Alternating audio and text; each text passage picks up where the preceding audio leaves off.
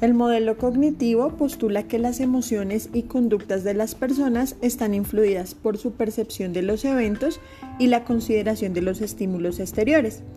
Estos procesos complejos e interrelacionados son los que permiten, primero, comprender, recordar y dar sentido a la experiencia. Segundo, identificar, interpretar, organizar y aplicar información a los requerimientos del entorno. Tercero, solucionar problemas y lograr metas. Cuarto, integrar y relacionar información nueva con el conocimiento existente. Y quinto, identificar y movilizar las estrategias mentales que coordinan los procesos cognitivos, incluidos los procesos creativos y constructivos.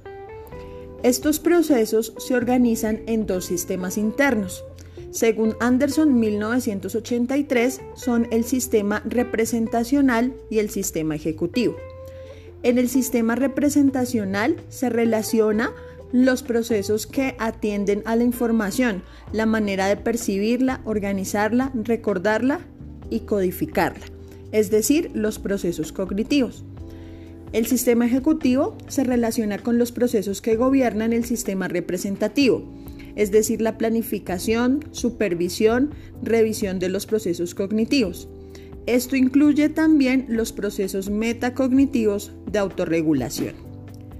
En el modelo cognitivo, el principal objetivo de evaluación es la resolución de problemas, es decir, se interesa por analizar el procesamiento de la información atendiendo a las exigencias de procesamiento que impone la tarea tales como la naturaleza de la misma, el grado de dificultad, entre otros. También se interesa por las capacidades cognitivas del sujeto que está realizando el procesamiento, es decir, atiende a las estructuras cognitivas y también a la base de sus conocimientos, conocimientos que son previos y necesarios sobre los cuales se va a construir el nuevo aprendizaje. Esto es de la perspectiva de Dockley y Maslin en 1997.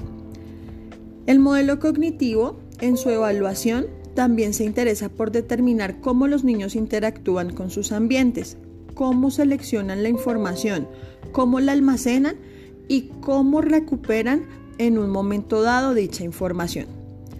Ya en lo que corresponde a pruebas existe la batería KABC de Kaufman 1983 que evalúa dos modos distintos de codificación de la información, el pensamiento simultáneo y el pensamiento sucesivo. Desde el punto de vista de la intervención, el objetivo del modelo cognitivo es asegurar el cambio cualitativo y el cambio en las estructuras cognitivas de los niños, siendo muy importante para ello colocarlo en ambientes ricos y variados donde pueda construir el conocimiento de forma continua hasta alcanzar mayores grados de complejidad.